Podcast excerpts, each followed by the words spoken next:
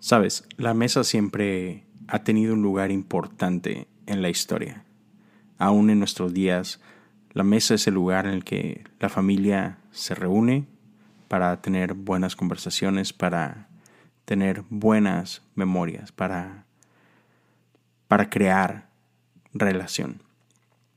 Bíblicamente la mesa también siempre ha sido un lugar bastante importante y hay muchas historias que, que vienen a mi mente. Una de ellas, cuando Abraham es visitado por la Trinidad.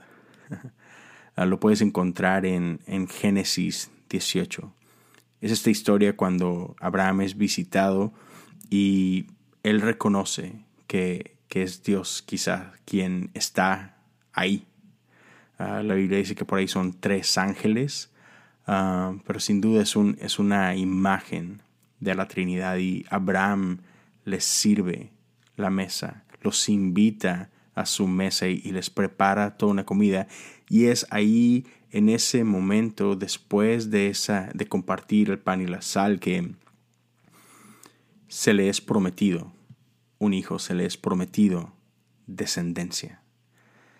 Es, es también a los pies de una mesa que Jesús cambió la vida de muchas personas. Por ahí viene la historia de, de un recolector de, de, impuestos, que su vida jamás fue la misma después de una conversación con Jesús. Tenemos a, a Marta y a María y a Lázaro, que igual compartiendo una mesa con Jesús crearon una amistad profunda. Y, y así hay, hay muchísimas historias sobre la mesa. Así que el día de hoy quiero compartir un episodio con ustedes acerca de quizás la mesa más importante. El Señor Jesús la noche que fue entregado tomó pan y habiendo dado gracias lo partió y dijo, Tomad, comed, esto es mi cuerpo que por vosotros es partido. Haced esto en memoria de mí. Asimismo tomó la copa, después de haber cenado, y dijo, Esta copa es el nuevo pacto en mi sangre. Haced esto todas las veces que la bebieres en memoria de mí. Bienvenidos a Cosas Comunes. Y así, con el mismo instrumento que creó todo lo que vemos y lo que no vemos, iniciamos este podcast. Bienvenidos a Cosas Comunes.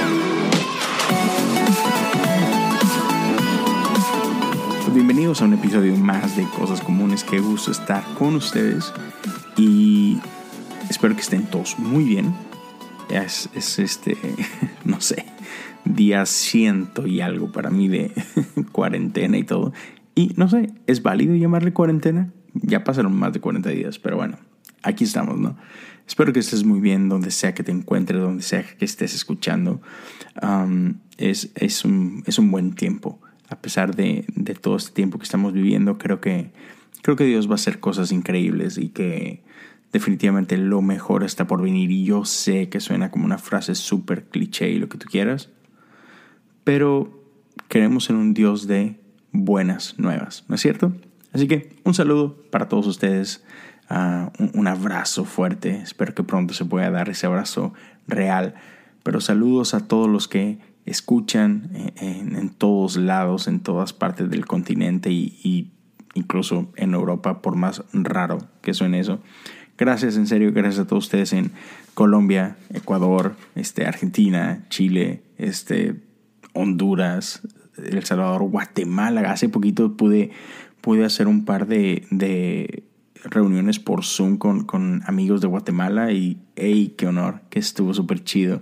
Saludo a todos ustedes el día de hoy quiero, quiero compartir un, tema que, me apasiona bastante, pero quiero empezar con una pequeña historia que creo que, puede ayudar.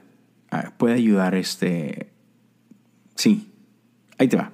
Sí, déjame, déjame entro. Cuando yo era niño, yo no usaba lentes. Yo hoy, si has visto alguna foto mía y todo, uso lentes. Pero bien curioso, yo no usé lentes como hasta los 18 años, más o menos, 17, 18 años. Entonces, mientras yo crecía, pues nunca los usé. Y lo curioso es que, viendo hacia atrás en perspectiva, creo que había señales que, que, indicaban que necesitaba usarlos, pero por X o Y razón mis papás nunca me revisaron. Pero me acuerdo muy bien, yo estaba, no sé, quizá tendría como unos 8 años, 10 años quizá, no estoy seguro. Pero de niño yo tenía un Nintendo con el que me encantaba jugar y, y ya sabes, Mario Bros, Contra, este, ese juego increíble de, de que traía una pistolita y que había patitos volando y le disparabas y luego salía el perrito ahí corriendo. Mucho, muy bueno. Y, y, recuerdo que una ocasión yo estaba jugando y una tía estaba visitando y recuerdo que le hice a, a mi mamá, oye, yo creo que Lalito ocupa lentes. Y sí, paréntesis, me decían Lalo o Lalito de chiquito. Y total, dice eso, ¿no? De que, oye, yo creo que ocupa lentes, este, porque yo tenía una manera de, de ver en la que, digo, otra vez, en perspectiva, seguramente es porque yo no estaba enfocando bien, entonces yo ajustaba mi cabeza en cierta posición, me imagino que para tratar de enfocar, ¿no? Y, pero mi mamá le decía así como, ah, nada, es que es bien intenso y se, se mete en el juego y pues está todo así como que todo, todo intenso, ¿no? Total, así quedó, ¿no?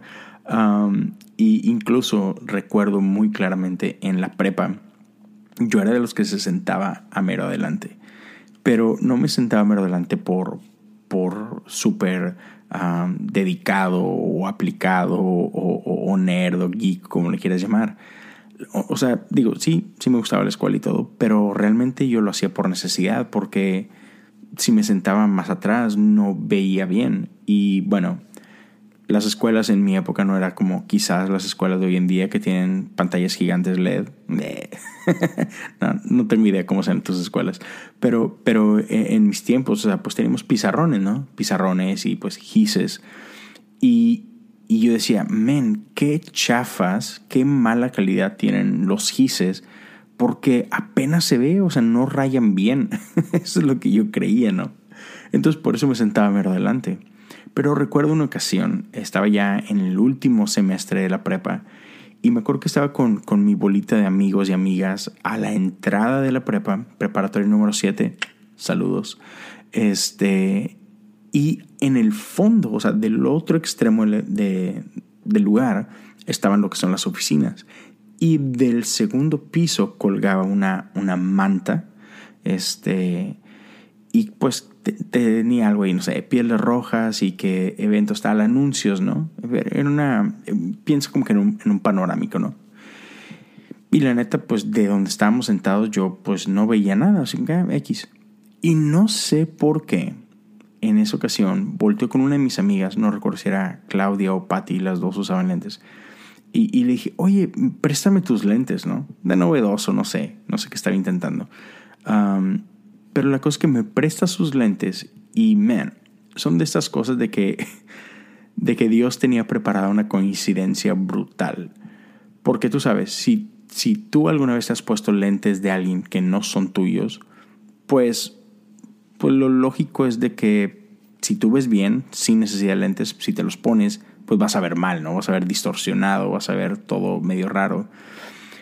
Y yo creo que esta amiga mía tenía una, una graduación muy similar, si no exacta a la que yo necesitaba, porque cuando me los pongo, el mundo cobró vida.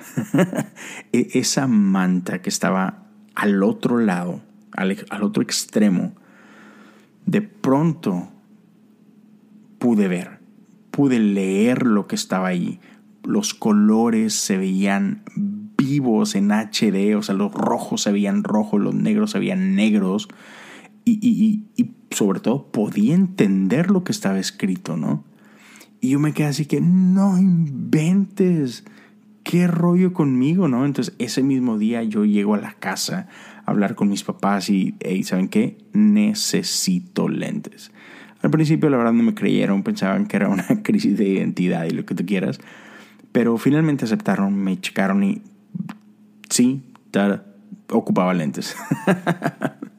Entonces, lo, que quiero decirte con eso es que dentro de la iglesia hay, hay cosas que, que, muchas veces no entendemos y que porque no las entendemos no las apreciamos. Al menos esa ha sido mi experiencia. Y, hoy te quiero hablar de una de esas cosas. Esta es, este es el primero de una serie de dos pequeños episodios en el que quiero hablarte de sacramentos. ¿Ok?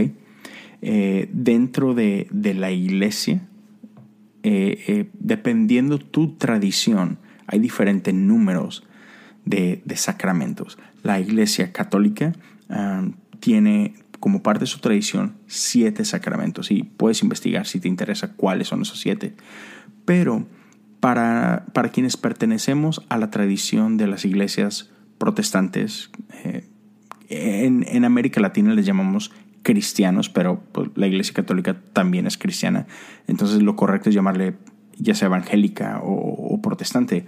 Simplemente si tu iglesia nació después de eh, la declaración de Martín Lutero, este, que es el llamado protestantismo, aquí viene tu iglesia, ¿no? Bueno, nosotros creemos en dos sacramentos. la palabra creer no es correcta. Eh, nosotros consideramos dos los sacramentos. Y, estos sacramentos son el bautismo y son la Santa Cena. ¿Ok? ¿Y por qué esos dos? Porque nuestra iglesia, nuestra tradición, Ah, considera sacramentos aquellas cosas que explícitamente están en la Biblia como número uno y que son un mandato, una ordenanza directa de Jesús. Como por ejemplo en el caso del bautismo.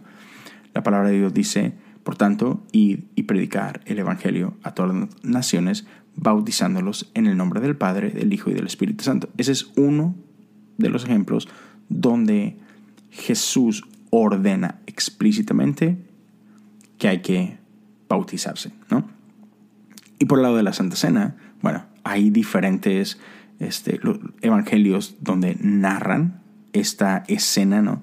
Donde Jesús está con sus discípulos compartiendo una cena y de pronto hace una pausa y toma el pan y lo, parte y lo bendice y dice unas palabras y hace lo mismo con, con la copa este, y da unas palabras, una explicación y, toman de ellos y la comparten y, y sigue estas líneas.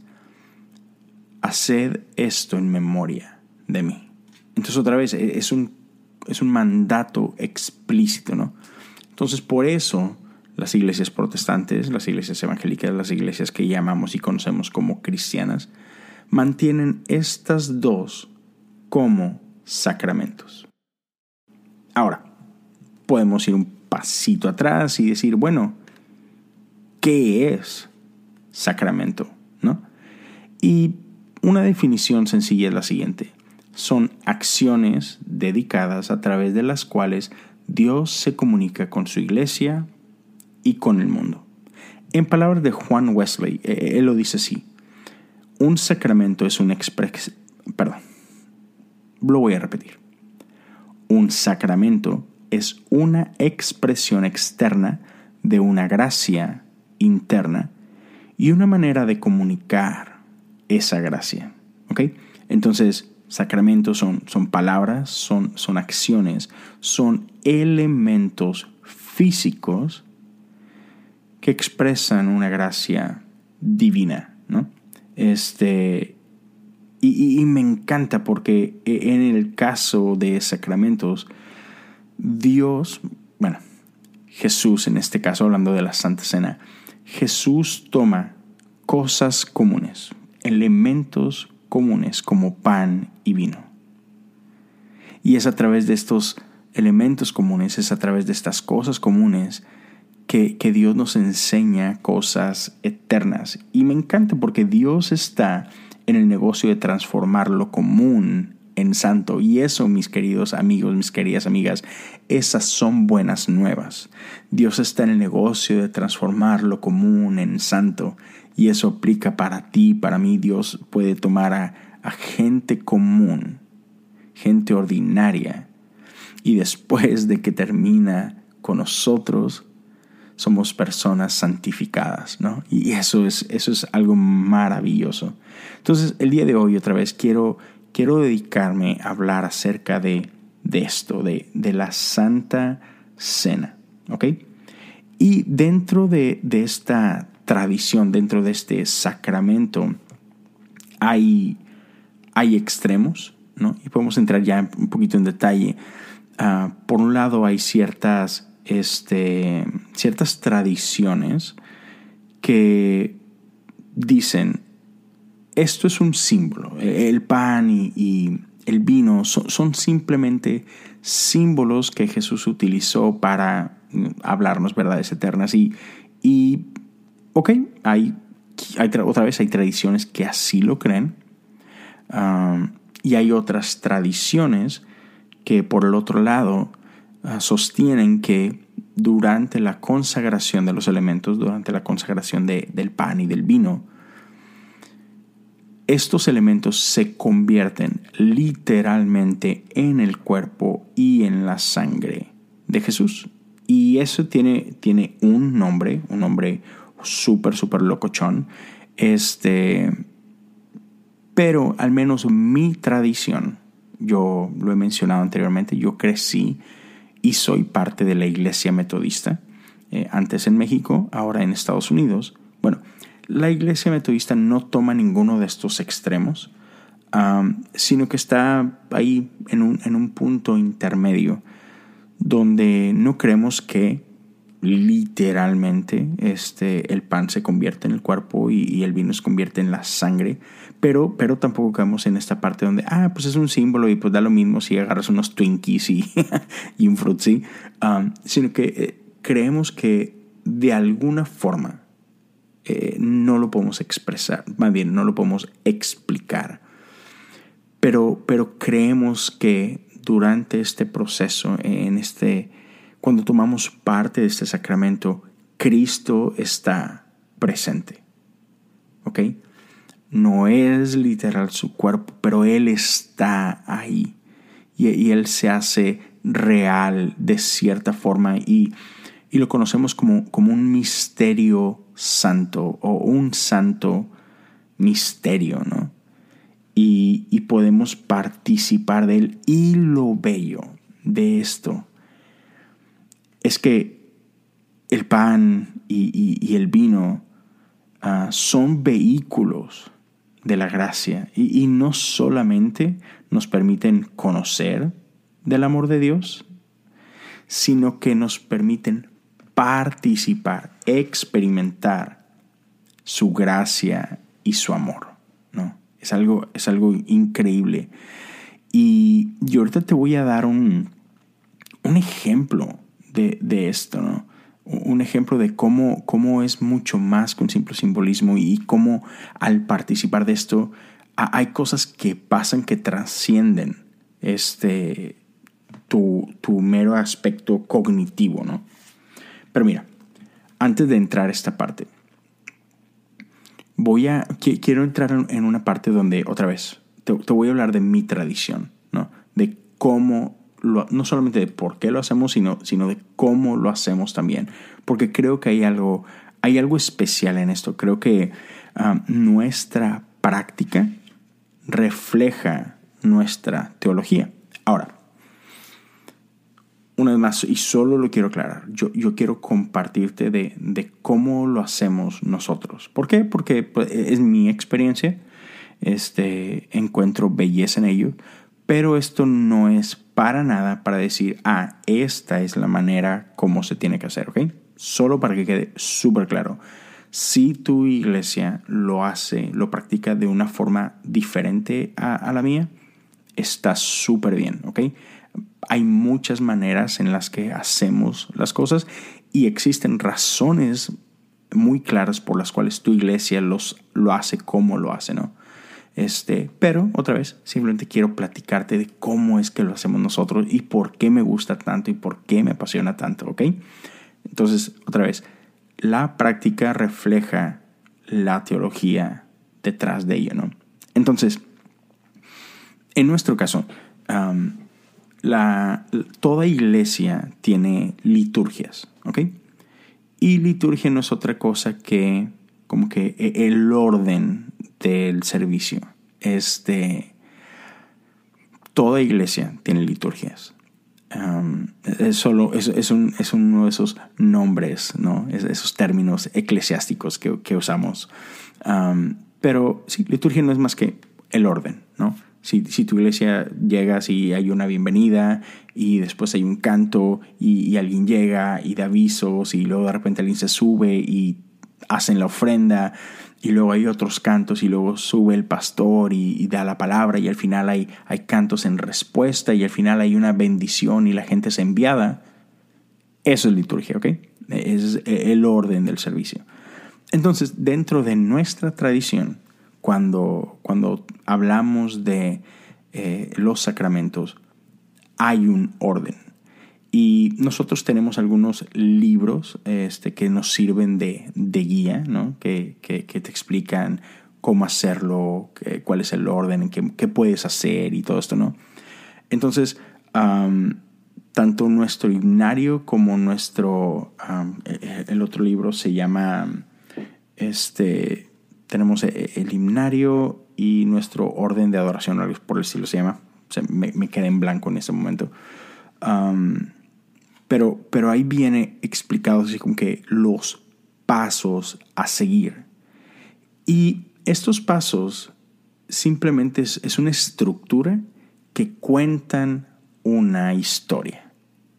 Entonces, a esta parte me quiero meter a continuación. Quiero hablarte de estos pasos que seguimos Así que si sigues interesado, eh, te invito a que escuches el episodio número 2 de esta, de esta miniserie sobre sacramentos. Así que ya, solo lánzate a la, a la parte 2 de esta Santa Cena para continuar con más de esto. Gracias.